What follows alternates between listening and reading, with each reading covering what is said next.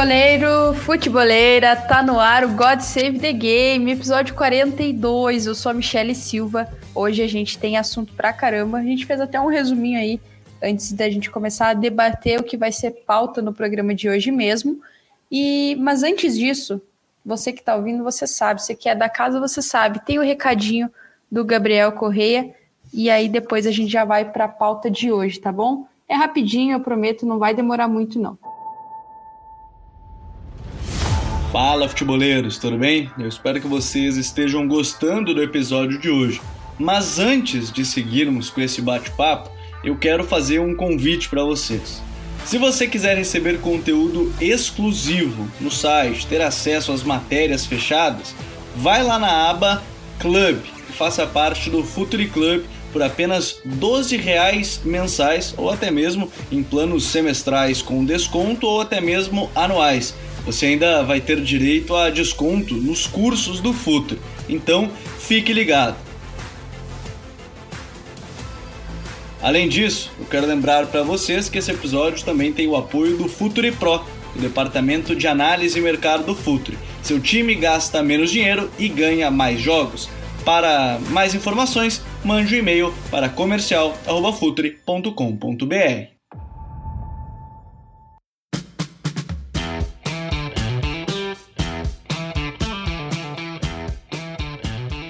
Bom, agora que o recado já foi dado, é hora de eu apresentar os nossos convidados de hoje. O pessoal que é da casa, tá todo mundo em casa aqui hoje. E também a gente começar a falar aí das nossas duas pautas para o programa. Vini Dutra, Vinícius Dutra, nosso analista multiligas, né, Vini, aqui do Futuri. Tudo certo aí contigo? Prazer ter você aqui com a gente de novo. Fala, Michele. Olá a todos, estamos aí para mais um Gold Save the Game voltando agora de data FIFA. Então temos aí dois assuntos bem interessantes para a gente poder abordar. Vai ser um prazer estar aqui discutindo futebol com vocês. Vamos que vamos. E quem também é da casa, né? Meu amigo, meu parceiro, Caio Vinícius, lá do Arsenal em Foco. Já tô dando spoiler aqui do que, que vai ser assunto hoje, que a gente não podia esperar muito mais para falar desse Arsenal, né, Caio? Tudo certo?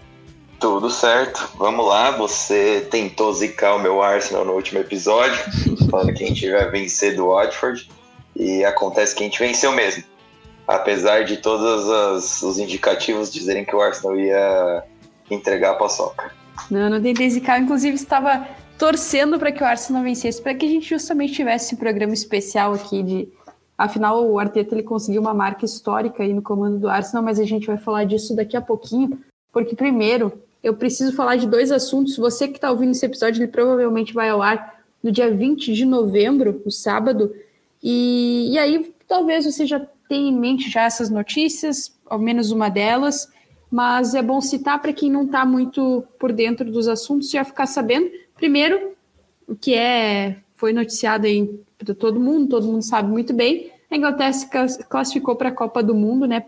Precisava só de um empate contra San Marino e acabou metendo um 10 a 0. O Kane se tornou o maior artilheiro, terceiro maior artilheiro da história da Inglaterra, e a Inglaterra está na Copa do Mundo de 2022. A outra notícia, ela saiu nesta quarta-feira, dia que a gente está gravando, que é a notícia do presidente da, da Premier League, o Gary Hoffman, que vai deixar o cargo no final de janeiro. E a, a imprensa lá inglesa, né, é, tem relatado a decisão como algo uh, devido à reação hostil dos clubes com relação à compra do Newcastle por, pelo fundo de investimento saudita. Né? A gente tem até um episódio sobre isso, para quem quiser conferir. A gente tem um episódio aqui do God Save the Game tratando justamente desse tema, justamente da compra do Newcastle, que é o episódio número 40. Então, se ser o anterior que a gente falou do Antônio Conte, o de número 40 é sobre a compra do Newcastle, foi muito legal estive eu aqui, o Lucas Filos, o Daniel Hutchinson e o Rodrigo Capello debatendo esse tema. Então, para entender mais sobre a, a saída aí, né, que vai acontecer, né, que foi anunciado que vai acontecer no final de janeiro de 2022, do Gary Hoffman, presidente aí da Premier League. Para eu entender esse tema, é legal vocês conferirem lá o episódio 40 aqui do God Save the Game. Agora, indo para os nossos assuntos de hoje, o primeiro deles é justamente o Newcastle falando mais sobre dentro de campo, né? Já deixando essa dica prévia aí para você pegar bastidores. é a questão do comando técnico do Newcastle, né? O Newcastle que flertou aí com o Naemery, com o português Paulo Fonseca, mas acabou fechando com o inglês, né? O Ed Howe, Howe que tem 43 anos, é um técnico jovem, mas tem aí experiência comandando o Burley, o Bournemouth, clube que ele encerrou a carreira como atleta também. E eu quero começar te perguntando, Vini, o estilo do Ed Howe, o que, que se espera aí dele no Newcastle para pelo período que ele vai permanecer uh, no cargo comandando essa equipe do Newcastle, essa equipe que agora é a gente brinca, né, sobre isso, fala sobre isso, que é o novo rico da Premier League, novo rico do futebol, que dá para esperar aí do que se, no que se refere ao estilo desse técnico inglês. É um assunto complicado porque a gente não sabe que tipo de novo rico que será o Newcastle no futuro, né? Porque a gente, obviamente, quando a gente fala no, no, novo rico, a gente sempre especula esse novo rico com mega estrelas, né? Aquelas, aqueles, aquelas grandes contratações, aqueles, aquele time capaz de, de disputar com o Real Madrid, com o Barcelona, os melhores jogadores do mundo, que no, que no caso foi o PSG, né? Mas só que até, até o PSG chegar nesse, nesse estágio levou um certo tempo. E se a gente pode, se a gente for pegar também o caso do Manchester City, o Manchester City até foi um time que foi um novo rico gradual, assim, ele foi ele não fez nada da noite por dia, também em termos de, de uma grande contratação. E e, e assim, a gente fala do Newcastle quando surgiu né, a, a notícia da compra, de que grandes jogadores iriam para lá. E, e aí, se a, gente, se a gente fala no Ed, no Ed Howe hoje, é, de certa forma acaba, obviamente, sendo um pouco frustrante para o próprio Newcastle, porque o Ed Howe, embora seja um, um, um grande nome, ele é um cara que nem no nível médio foi testado. Né? Ele é um cara que veio de um time muito pequeno, teve uma grande campanha na, na segunda divisão, quando ele subiu com o Bournemouth, conseguiu fazer grandes campanhas também nos anos seguintes, mas nem no nível médio ele é um cara que foi testado, né? Quando, quando eu digo nível médio, é que eles são aqueles times de Europa League, mas quando a gente fala do Newcastle Novo Rico, provavelmente é um time que no mínimo vai querer estar na Champions League, né? Mas de certa forma também, por outro lado, é um, é um bom nome uh, diante de um mercado também muito escasso, né? Porque se a gente, se a gente olha também para o próprio Naemer, ele, ele, é um cara que também não deu certo nesse, nesse alto nível e também num projeto é, que também depositou muito dinheiro. Mas, de certa forma, é um nome que vai certamente desper, é, despertar muita curiosidade, vai ser muito interessante ver esse processo do Ed Howe na carreira. É um, é um salto que que certamente ele merecia, né? Ele, não digo em algo tão ambicioso, mas um salto em relação ao que ele viveu no, no Bournemouth é, pelas temporadas, inclusive até quando ele estava no Bournemouth, sempre quando saía algum treinador de um time médio é, na Premier League, ele, o nome dele sempre era, sempre era citado. E, e de certa forma era inevitável e, e, se falou muito que ele agradou ele agradou os, os diretores do Newcastle na na entrevista, né?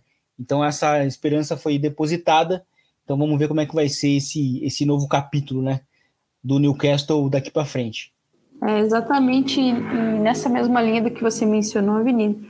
É, quero perguntar para o Caio.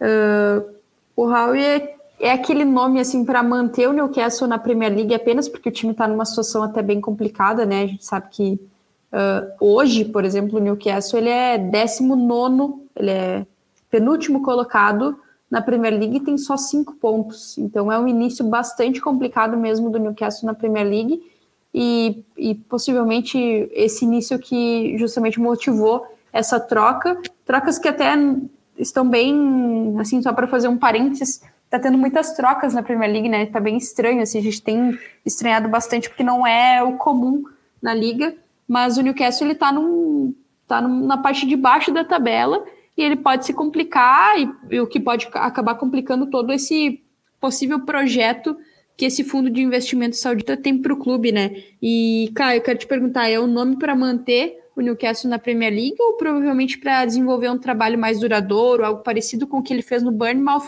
uh, tirando, é claro, a parte de ser rebaixado? É, sim, é, então, é uma boa pergunta, né? Porque a gente pode especular aqui, mas na realidade só quem sabe o que foi acordado ali entre o Ed Hall e a diretoria são eles, mas eu diria que sim, ele tem capacidade sim de manter o, Newcastle na Premier League, até pensando por, no, no, no, aspecto de que o Newcastle não tem um elenco horrível, sabe? Tem algumas boas peças ali. É, recentemente, a aquisição do Joe Willock, mas tirando ele, tem o Almiron, que sempre performa muito bem. Tem o Sam Maximin, tem o, o Joelinton, o próprio Joelinton, o Callum Wilson, que vai ser um reencontro vai, vai ter o seu reencontro com o Ed Howe, porque ele foi jogador do Ed Howe lá no Bournemouth. Então, tem, e assim, estou mencionando algumas peças só, mas tem boas peças ali na equipe do Newcastle e dá para montar um time competitivo. E eu acho que é sobre isso, porque o Ed Howe, ele, na minha percepção, ele tem algumas fases no Bournemouth. É, é, assume o time lá na League One, sobe para a Championship, depois passa uma temporada na Championship, é, ali não consegue o acesso, mas termina no meio da tabela ali, um pouco acima do meio da tabela, em décimo, e aí sim ele tem uma campanha de campeão, e ele chega na Premier League e é, por quatro temporadas ele tem bons desempenhos, na verdade, é, muito bons desempenhos, eu diria até porque e, e, joga de uma forma competitiva mesmo com um time que tinha acabado de subir da, da segunda divisão. É, a gente fala muito sobre essa questão de o treinador que ganha Championship chegar na Premier League entender o tamanho do passo que o time está dando. Não é um passo pequeno. Não é porque você foi campeão da Championship que você está pronto para disputar na Premier League. É, tem que disputar mesmo, tem que competir. Não adianta querer muitas vezes é, impor o mesmo estilo de jogo, a mesma forma de jogar e achar que vai se manter. Eu acho que o Norwich do Daniel, ex-Norwich do Daniel Afark, né, que agora vai ser comandado pelo Dean Smith, é, é, um bom exemplo, porque duas vezes subiu e duas vezes o Daniel Fark é, acabou provando que não, não foi possível se manter competitivo tentando jogar de uma forma um pouco mais expansiva. E o Bournemouth do Ed Howe não, não, não, fez isso nas primeiras temporadas. E eu acho até engraçado é, pensar é, no porquê que ele acabou dando errado e, e o, o Bournemouth acabou sendo rebaixado na temporada 19 e 20, porque talvez até tenha um pouco de trabalho esgotado aí. É, talvez não tenha sido também um, um, decaimento tanto na questão de, de o Ed Howe ser competente e conseguir é, fazer o Bournemouth competir. Então, a gente vai ter que ver se ele vai chegar no Newcastle e vai tentar é, primeiro montar uma estrutura ali, é, dar uma solidez para a equipe que não vinha nem sendo mais tão sólida com o Steve Bruce e era um dos principais aspectos do Newcastle do Steve Bruce nas últimas temporadas, era uma um 5-3-2 que era difícil de penetrar, não assim, óbvio, vamos falar em, em proporções, né? Na proporção do que o Newcastle se propunha era relativamente difícil de penetrar e que era muito competitivo na transição, mesmo que isso é, fosse através de conduções, nem sempre através de é, um jogo direto, mas elaborado, não, muitas vezes era na, na base da condução, na base do Almirão carregando, é, na temporada passada o Carlo Wilson também, muito bem, sustentando o jogo lá na frente, então vamos ver se o Ed Howe vai trazer isso de volta para o Newcastle, e, e, aí, então, é uma questão de dar os próximos passos. Mas eu acho que essa reestruturação ou esse restabelecimento do Newcastle, é, agora após a aquisição do, do grupo saudita lá, não vai, não vai ser numa temporada, né? E muito provavelmente eu acho que isso foi acertado com o Ed Howe. É, eu também acredito muito nisso, sim. E eu vi que você citou ali o Calu Wilson, e isso vai muito na mesma linha da pergunta que eu gostaria de fazer para o Vini. É, quais jogadores desse elenco do Newcastle, Vini, tu acha que o Howard pode potencializar?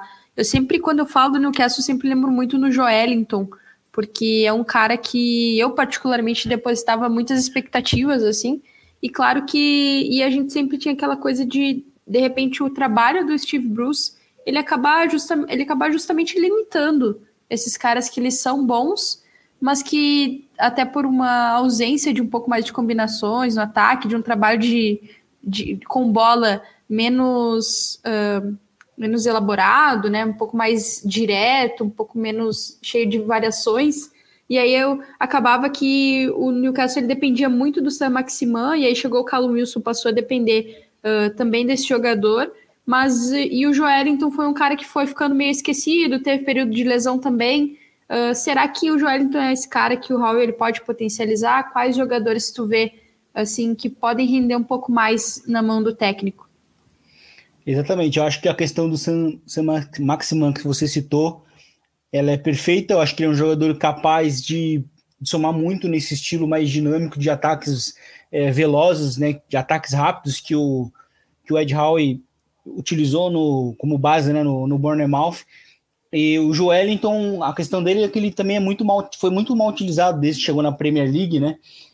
Ele, eu acho que é uma questão de um trabalho mais específico, é, onde certamente ele conseguiria ter um impacto no, no, no, no, ataque em si do próprio, do próprio Newcastle, né? Por tudo que ele já fez no, no Hoffenheim, quando foi treinado pelo Julian Nagelsmann, onde ele não era basicamente um 9, né? Como ele é utilizado na Premier League.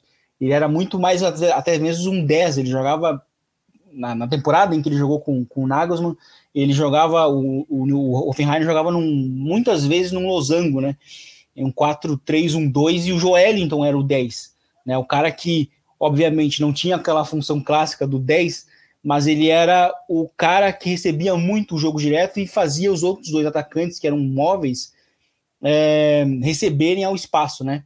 Então acho que resgatar essa, essa ameaça do Joelinton jogando de costas e fazendo os outros, os outros jogadores, né? Os outros jogadores de ataque que, que, que sejam ameaçadores ao espaço e que o Newcastle tem bastante também no seu elenco, eu acho que isso pode ser bem importante para o time do Newcastle é, né, nessa temporada. Porque, assim, por mais que a gente fale do Newcastle hoje, né? do Newcastle, que nessa temporada talvez vá, vá é, se preocupar em não cair, para a próxima temporada é inevitável a expectativa que esse time vai gerar e que, no mínimo, esse time vai ter que estar numa Conference League, numa, numa, numa, numa Europa League, né, justamente pelo dinheiro que, que se promete ser investido, né? Então acho que o Newcastle vai ser muito refém desses novos novos ricos que muitas vezes no início fracassam, né? O City foi muito assim, o Chelsea também foi. O Chelsea até nem tanto, mas o, Chelsea no início despertou muita antipatia.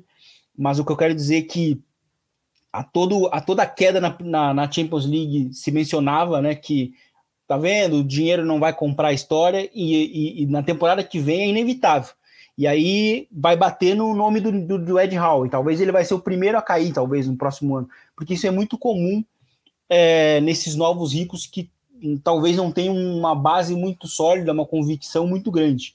Então, acho que esses primeiros meses vão ser interessantes para ver, as primeiras contratações, sobretudo, para ver se co, co, como é que o Newcastle vai, vai operar. Mas com o que tem em campo, eu acho que a figura do Newcastle é importante, principalmente pelo que foi, foi, pelo que foi investido nele, né? pelo que foi gasto um jogador que custou 50 milhões de, de libras, né? Então é um valor que bastante elevado, por mais que muitos times da médios da Premier League tenham esse dinheiro né, para ser investido. É, mas é um jogador também de muita qualidade individual, que pode somar muito com esse jogo, jogo de costas e que combina com esse jogo mais físico da Premier League.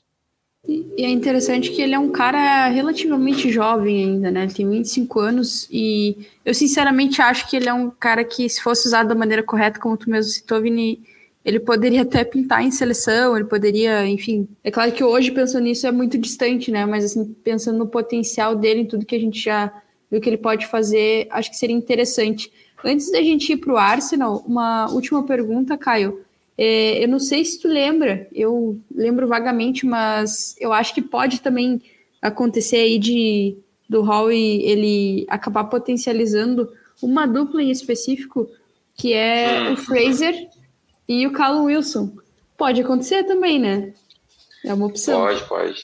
É, inclusive, a gente está falando de um Fraser que teve os seus melhores momentos com o Ed Howe e que, que se destacou bem ali no, no, no Bournemouth, até praticando um jogo mais direto e mais rápido, como disse o Vini.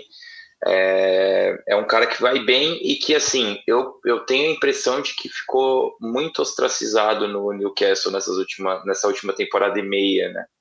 É, mas vamos ver, é, é, o que eu falei. Eu acho que o Newcastle tem um elenco que condiz com terminar ali de décimo, entre décimo e oitavo, ou para competir pelo menos ali, sabe? Porque a Premier League é muito competitiva, a gente sabe, são, todo mundo tem elenco bom, mas o Newcastle vem de algumas janelas se reforçando um pouco. É, a torcida brigava muito com o Mike Ashley por não investir o quanto eles imaginavam que deveria ser investido, mas na realidade, se for pensar que o Newcastle reteve muitas das peças que trouxe, a gente está falando de um elenco que não é ruim, longe disso. É, vale uma mobilização aí para ver se os jogadores conseguem entregar um pouco mais e o Newcastle permanecer nessa, nessa divisão para essa temporada. É isso aí. Agora a gente vai falar um assunto que, como eu já falei antes, ele deveria ser assunto do nosso último episódio, porém a gente foi atravessado pela notícia do Antônio Conte no Tottenham e não tem como. Não tinha como a gente não falar de Antônio Conte no Tottenham, mas dessa vez não passa e também se passar pode se complicar, né? Porque vem pedreira por aí, digamos assim, tem um, um adversário difícil pela frente, o Arsenal, que é o Liverpool no sábado, sábado que estarei, estaremos lançando este episódio que estamos gravando na quarta-feira. E Caio, para de falar do teu time, né, cara? Mas quero tua opinião aí como um torcedor, mas também como um analista. O Arteta completou 100 jogos oficiais no comando do Arsenal na vitória do time sobre o Watford por 1 a 0. Como que você resume esse período do Arteta como técnico do Arsenal? Olha, é, fases bem diferentes até agora, né? Eu diria que ali no, no primeira parte da temporada 19-20 é, foi muito mais sobre estancar um pouco é, o que o Arsenal vinha, vinha sangrando na Premier League. Então foi mais uma questão de é, Conhecer as peças, claro, é meia temporada ali para entender o potencial dos jovens, entender o que tinha à disposição, mas também para dar uma organizada um pouco na defesa, porque, assim, estrutura, né, compactação da defesa, nem, nem tanto sobre ensinar os jogadores a defender, não é essa, porque às vezes eu, eu acho que as pessoas têm essa impressão, mas não é isso, né, os jogadores, eles sabem, mas precisava de um pouco mais de compactação, o Emery é, na segunda temporada dele ali, que terminou em, no final de novembro, começo de dezembro, ele se precipitou bastante na forma como ele armava o time, e o Arteta chegou para corrigir essas coisas e acabou é, corrigindo tão bem que é, levou a FA Cup da, da, daquela temporada. É, mas jogando, assim, de uma forma um pouco mais direta, é, num 3-4-3 que para muita gente estava lá para esconder um pouco a fraqueza de algumas peças, que nem o Mustafi, que jogava bastante, o próprio Chaka, é, o Kolasinac jogou. É, a gente está falando de, de um período em que não era tanto, na minha percepção, não era tanto sobre é, o Arteta desenvolvendo o projeto que ele tinha em mente. Na temporada passada já é, assim, a gente tem dois períodos da temporada bem distintos. É, o período até o jogo contra o Chelsea, é, no dia 26 de dezembro, que é um período onde o Arsenal ele patina bastante, ele não consegue ganhar tração no campeonato. É, hoje, em retrospecto, eu vejo que isso também é por ter, pela manutenção do Arteta, o Arteta ter é, feito a manutenção do esquema com três zagueiros ali no começo do campeonato, é, muito porque ele não tinha meias atacantes que pudessem é, facilitar a transição dele de um 3-4-3 para jogar num 4-2-3-1 ou mesmo num 4-3-3, então ele acabava tendo que é, se focar muito naquele 3-4-3 com três peças que não, arma, que não sustentavam tão bem o jogo na hora da construção, não ofereciam tanta segurança técnica na frente, que é o Aubameyang, o Lacazette e o Pepe, pelo menos não da forma como o time se portava e partia dentro de campo. E ali naquela sequência até o Natal, é um período em que o Arsenal tem muita dificuldade e um período em que houve uma pressão muito grande sobre o trabalho do Arteta. E aí, a partir da chegada do Smith Rowe ali, que é o momento em que, na verdade, Hoje a gente sabe, por, por é, matérias que foram feitas com pessoas que vivem dentro do clube, de que, é, na verdade, o Smith Rowe nem estava ainda pronto para jogar no time titular. Assim, não estava claro que ele estava pronto, mas é, chegou um momento em que ou o Arteta tomava uma decisão em relação a, a começar a fazer mais da forma dele e deixar um pouco o pragmatismo para trás, é, ou ele ia acabar sucumbindo à pressão, eu imagino, né? É, e ele acabou chamando Smith Rowe, e na verdade, horas antes do jogo contra o Chelsea, que foi aquela vitória 3 a 1 é, do Arsenal contra o Chelsea é, em Stamford Bridge, se não me engano. E foi um dos últimos jogos do Lampard também, se não me engano. E ele chama o Smith Rowe um pouco antes do jogo, algumas horas antes do jogo, e fala e explica para ele qual que era o que estava passando na cabeça dele e coloca o Mineiro para jogar e a partir dali ele consegue oferecer uma estrutura que ajudava muito o Arsenal a progredir seu jogo e a construir melhor e atacar mais, que era uma reclamação que havia muito em relação ao Arsenal. E, e aí em janeiro, então, algumas semanas depois, chegou o Odegar para ser mais uma rotação como meia centralizado. E aí, a partir dali, aí tem aquela estatística, nas últimas 23 rodadas, o Arsenal fez a terceira melhor campanha da Premier League e acabou subindo bastante na tabela, mas não foi suficiente para conseguir se classificar para uma competição europeia. E, e aí, então, a gente está falando de um time que nessa temporada, é, na verdade, a primeira grande janela do Arteta com é, um pouco mais de movimentação do mercado, porque a gente sabe que a janela passada as duas últimas, né, a de inverno do, do, de dezembro, de janeiro passado e a janela é, de verão, a primeira janela de verão do Arteta, foram muito difíceis por causa da pandemia. É, mas ainda na primeira janela ele trouxe o Gabriel Magalhães e o Partey, que são duas peças hoje que se mostram muito certeiras é, como contratações. E aí, então, nesse verão, ele teve é, tempo e um pouco mais de movimentação do mercado e teve é, um apoio um suporte financeiro da KSI, que é dona do Arsenal, para conseguir investir no time e, e, trazer peças que fossem formar esse grande, essa grande espinha dorsal, porque é o futuro do Arsenal. É, então, e aí agora a gente está vendo o Arsenal nessa temporada jogando de uma forma muito mais competitiva, é muito mais alinhada com o que se espera de um time é, de grande investimento da Premier League, que são jogadores é, móveis, de dinamismo, jovens, é, com capacidade de sustentar o jogo em todas as partes do campo. É, mas é óbvio que ainda é um trabalho em construção. Então, aí, é, o começo da temporada foi difícil, né? Porque três, três, os três primeiros confrontos foram o Brentford no seu estádio novo, dentro de casa, que é um time muito competente, tem se mostrado muito competente. É, e a gente tava, a gente escalou um time sub-23 praticamente, a gente estava sem Aubameyang, sem Lacazette, sem Gabriel, sem Partey, sem, sem Saka, sem um monte de jogadores, sem o, o Ramsdale, sem o lateral direito que chegou depois, então é, foi um time, a gente escalou o Balogun com 20 anos no ataque, então foi um jogo difícil, o Brentford fez por merecer a vitória, e depois a gente pegou só os dois finalistas do Champions League, também com o elenco emendado, a gente pegou o City e o Chelsea, tomamos duas piadas, mas desde então o time vem conseguindo colocar suas peças em campo é, e jogar de uma forma muito mais competente. E é isso. É, por enquanto, esse é um grande resumo da passagem do Arteta. Então acho que fica bem claro, né? Três fases distintas aí. E eu acho que é nessa fase agora que a gente tem que se focar e ver se é se ele tem o potencial para ser um treinador é, que vai levar o Arsenal para a prataria, né? Que é o que a gente quer, na verdade. claro, claro, estamos aí para isso, né? Estamos disputando para isso. Mas eu, eu queria aproveitar antes de eu chamar o Vini e te, te lembrar e a gente conversar sobre isso.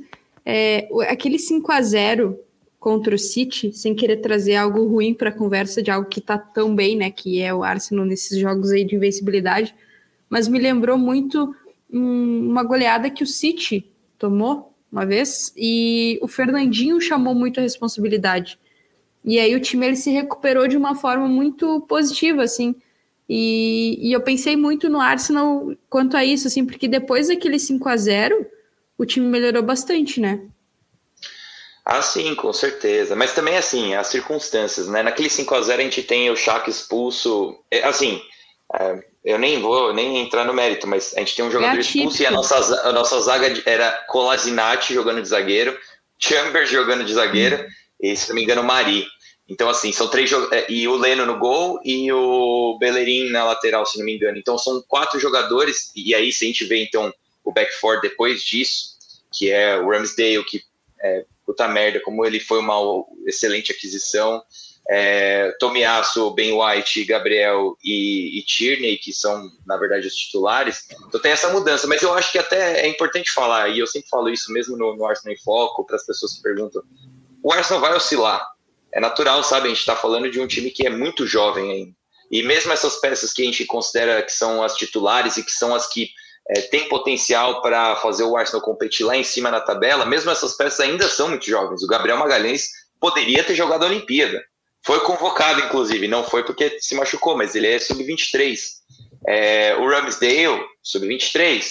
É, o Ben White fez 24 anos agora, se não me engano, mas é, também muito novo é, Sack Smith Rowe, é, 20, 20, 21 anos.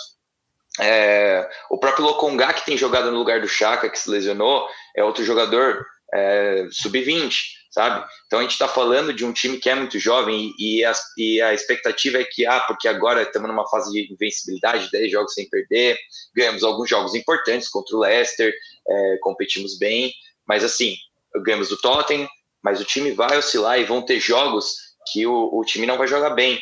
E aí, mas o importante é que agora se analise isso de uma forma assim, pô, não jogamos bem, então vamos é, entrar no modo de introspecção do porquê a gente não jogou bem, mas não jogar todo o trabalho na lata do lixo.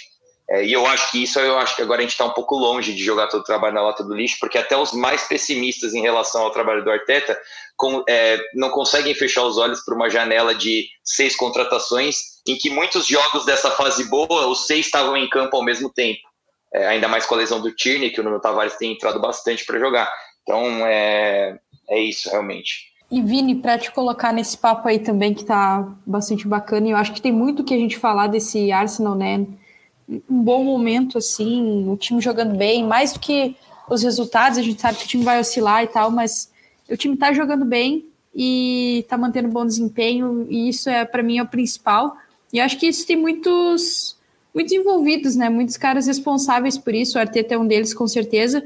E o Caio já citou alguns. Mas eu quero falar contigo, Vini, especificamente do Ramsdale, que ele tem bons números pelo, pelo Arsenal, né? Desde que ele entrou no time. E sempre se falava, né? Desde que o Arsenal manteve o Leno e acabou aí uh, perdendo o M. Martinez, sempre se falava, pô, será que o Leno é realmente o cara que o Arsenal deveria ter mantido. E agora, com a chegada do Ramsdale, eu acho que o time retomou a segurança, né, Vini? Sim, eu acho que o Arsenal fez duas contratações que são muito boas na parte defensiva. Primeiro, a do Ramsdale, que combina muito com o estilo de jogo do Arteta, sobretudo com a bola, porque o Arsenal, para essa temporada, e aí no meio do que, do que o Caio citou, né, dessas fases, né, o, Ar, o, o, Arteta ele vem da árvore do, do Guardiola, que é um técnico é, muito radical.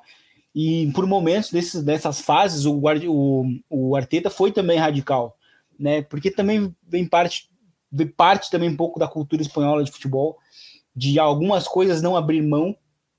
E para essa temporada, principalmente nesse bom momento do Arsenal, existem algumas coisas que o Arteta abriu mão, mas outras não. E uma delas é a saída curta né? A saída apoiada e com a participação do goleiro, né? O, o, e o Ramsdale combina muito com esse estilo de jogo e soma muito mais nesse sentido, porque o Leno ele, ele é um goleiro que ele acabou sendo vítima muito da nacionalidade dele e do momento em que ele surgiu no Bayer Leverkusen, né? Era um momento em que vários goleiros alemães vinham surgindo, Ter Stegen, que já já estava saindo na época do, do, do Mönchengladbach, enfim, o Carlos estava surgindo no mais e fez até uma grande temporada no mais. Ele logo depois foi contratado pelo Liverpool e deu, não, deu uma, não, deu, não deu certo, mas é, ele teve seus momentos naquele momento. Depois tinha o Horner também, que foi, chegou a ser especulado até mesmo no próprio Liverpool.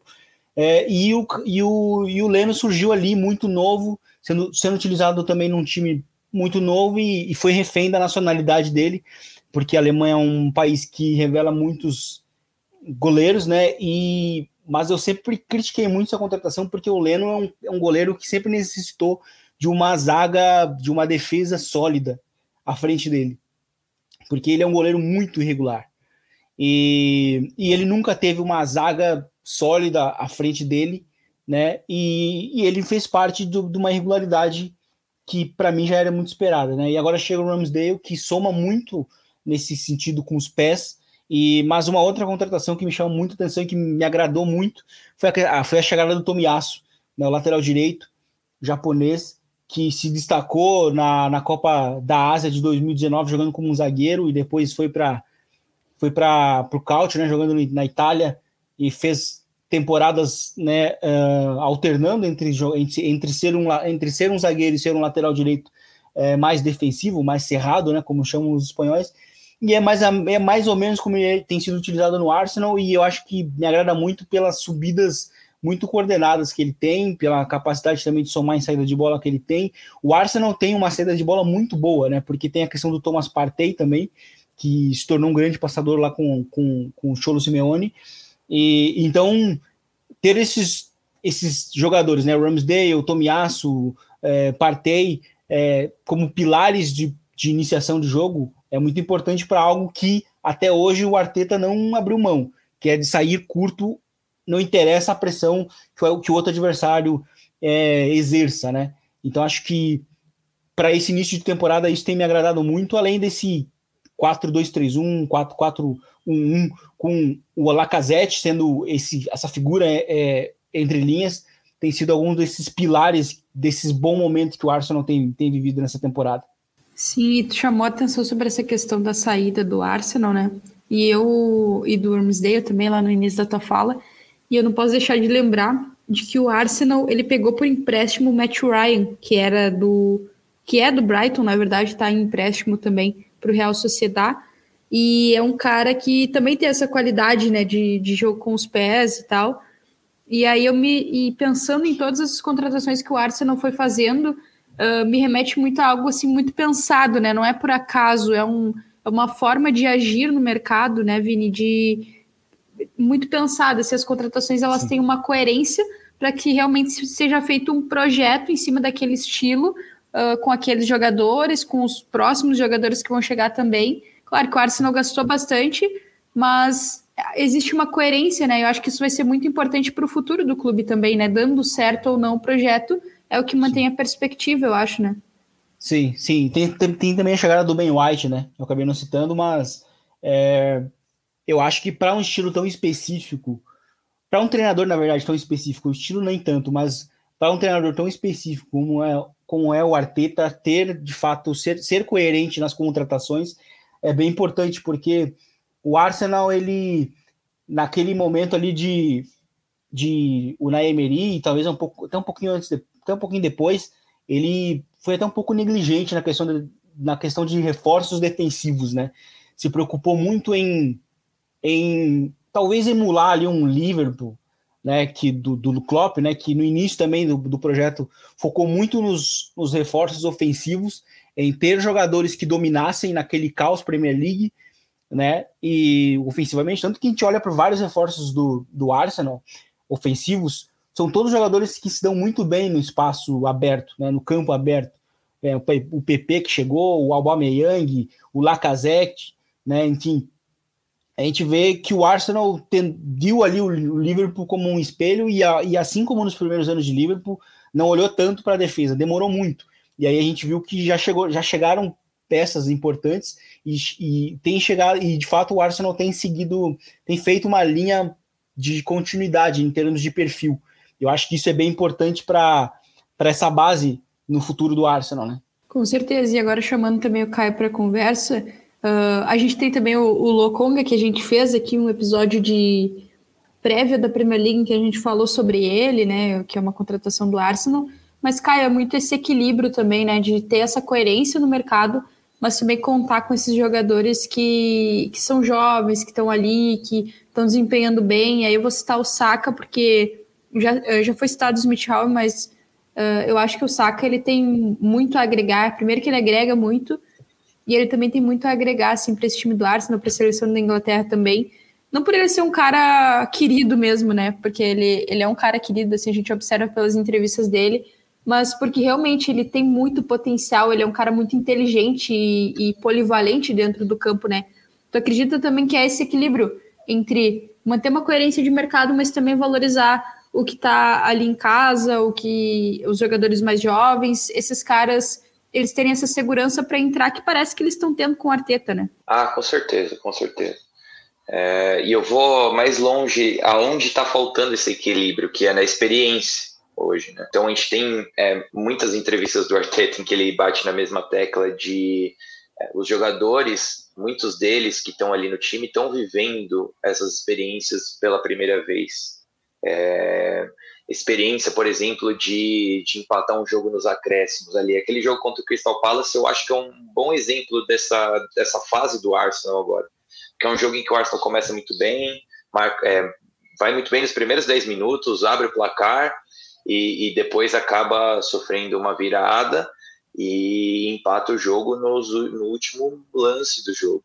E o Arteta diz que a, o ponto ali é virar para os jogadores e falar assim: olha que, é, que legal, não, mas é, que bom que vocês é, é, conseguiram se recuperar essa partida e não brigar com eles em relação a ter perdido dois pontos. Porque essa é a fase de muitos jogadores ali, como você falou, o Saka, o Smith Rowe, o próprio Lokonga e todos os outros jovens que a gente falou. É, muitos jogadores ali estão vivendo isso pela primeira vez e as lideranças que a gente tem a gente está falando ali então de um Lacazette, do Aubameyang e do Chaka, são os três jogadores mais e o Partey, né? São os quatro jogadores mais experientes do time. É... O Aubameyang é um cara que é, é um líder muito mais, é... ele não é um cara que sai falando com todo mundo dentro de campo e ele é um cara que por, por característica muitas vezes se deixa abalar quando o jogo não vai muito na, na linha do que ele precisa mas ele é um cara que é, a gente sabe nos bastidores dá muita força para os jovens. Então esse é um tipo de liderança que a gente tem. A gente tem o Lacazette que é um cara que claramente se esforça muito nos treinamentos, isso tá tá claro, apesar de bem de campo eu ter as minhas ressalvas com ele no time, ele agrega de alguma forma.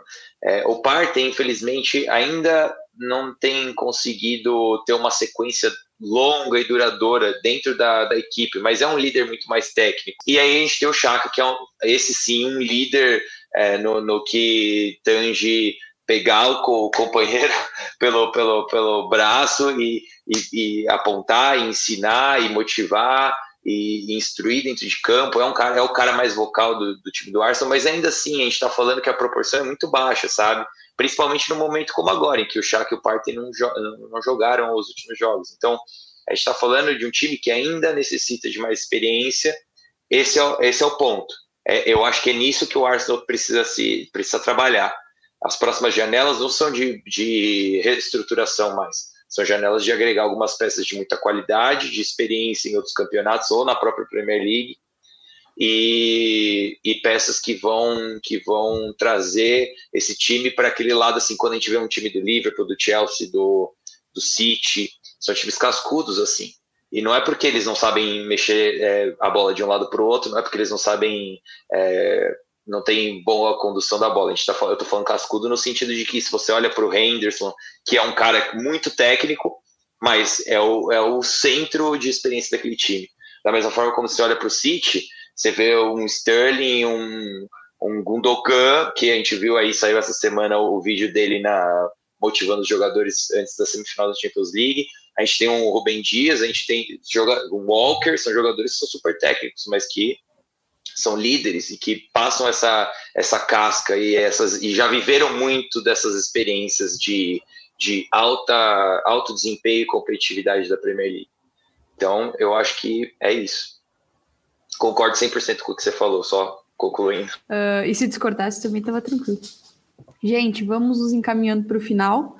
É, o God Save the Game vai ficando por aqui. Antes disso, Vini, queria te agradecer e te pedir para tu deixar a tua dica aí do que o pessoal pode ficar de olho lá na Premier League, que está voltando agora depois da data FIFA. Então, Michele, acho que é inevitável, principalmente por esse momento que o Arsenal está vivendo, e também para ver mais um, mais um pouco de um jogador que foi citado no episódio, né? Mas, enfim, acho que esse grande momento do Arsenal ele vai ser testado agora no final de semana contra o Liverpool, né? No Anfield, é um estádio dificílimo de se jogar. É, uma derrota lá é normal, principalmente pelo, pelo que até o Caio falou, é um time muito jovem E quando a gente fala muito de times jovens, é, a derrota faz parte do, do processo, né? Mas eu acho que é um jogo válido para a gente acompanhar, principalmente pelo momento e pela expectativa de que talvez o Arsenal possa competir, né? E, e ver mais um pouco de, de Smith Rowe, que tem sido a grata surpresa nos últimos anos do, do Arsenal. Acho que é um jogador que agrega muito nesse estilo que a gente estava falando em termos de coerência que o Arsenal tem dentro do elenco, porque ele é muito associativo, ele é dinâmico, ele é um cara que consegue somar no espaço reduzido, ele é importante nessas conduções que o Arsenal é, tem ameaçado, ameaçado muito ao espaço, ele tem sido importante na bola parada, que o Arsenal tem sido muito, muito ameaçador também, tem muitos gols recentes dos últimos cinco jogos em bola parada do Arsenal, em que, ele, em que os gols nascem é, com ele buscando ali a primeira trave, na, na maioria das vezes, e então vamos ver como é que vai ser essa atuação dele no final de semana, a atuação do Arsenal no final de semana e o crescimento do time ao longo da temporada. No mais, foi um prazer e até a próxima. Valeu demais, Vini. O prazer foi nosso. Caio, muito obrigado, cara, pelas suas contribuições aí. Te desejo mais uma ampla sequência aí com, com o Arsenal de invencibilidade. Valeu demais e deixa tua dica aí pra galera também. Obrigado, Michele, pelo convite mais uma vez. Obrigado, Vini, é, pela parceria, sempre muito bom. É, aulas, né? Aulas aqui ao vivo. Mas assim, vamos primeiro falar sobre a dica. É, não, assim, eu sei que vai parecer estranho, né? Mas em, em, sintonia com o último podcast onde a gente falou sobre o Tottenham, a minha dica vai, vai ficar para Tottenham e Leeds a uma e meia da tarde no domingo, porque eu acho que vai ser interessantíssimo ver o confronto entre Conte e Bielsa. Então, essa é a minha dica. E vamos lá, vamos ver se a gente consegue pelo menos um empatezinho aí com o Liverpool para manter a, a sequência invicta já tá tendo a vacinação no, no God Save the Game, né? Mas é isso aí. Valeu demais, Caio. Agora, God Save the Game vai ficando por aqui mesmo. Eu só vou deixar a minha dica, só para você que ficou aí pensando que a gente não ia falar, a gente vai falar. A gente vai falar de Gerrard no Aston Villa e a minha dica é justamente esta. Aston Villa e Brighton, sábado, meio-dia. Vai ser assunto aqui no God Save the Game. Só é vocês esperarem que vai pintar por aqui. A gente vai falar do Gerrard no Aston Villa sim mas é assunto para os próximos programas. O God Save the Game vai ficando por aqui. Até a próxima.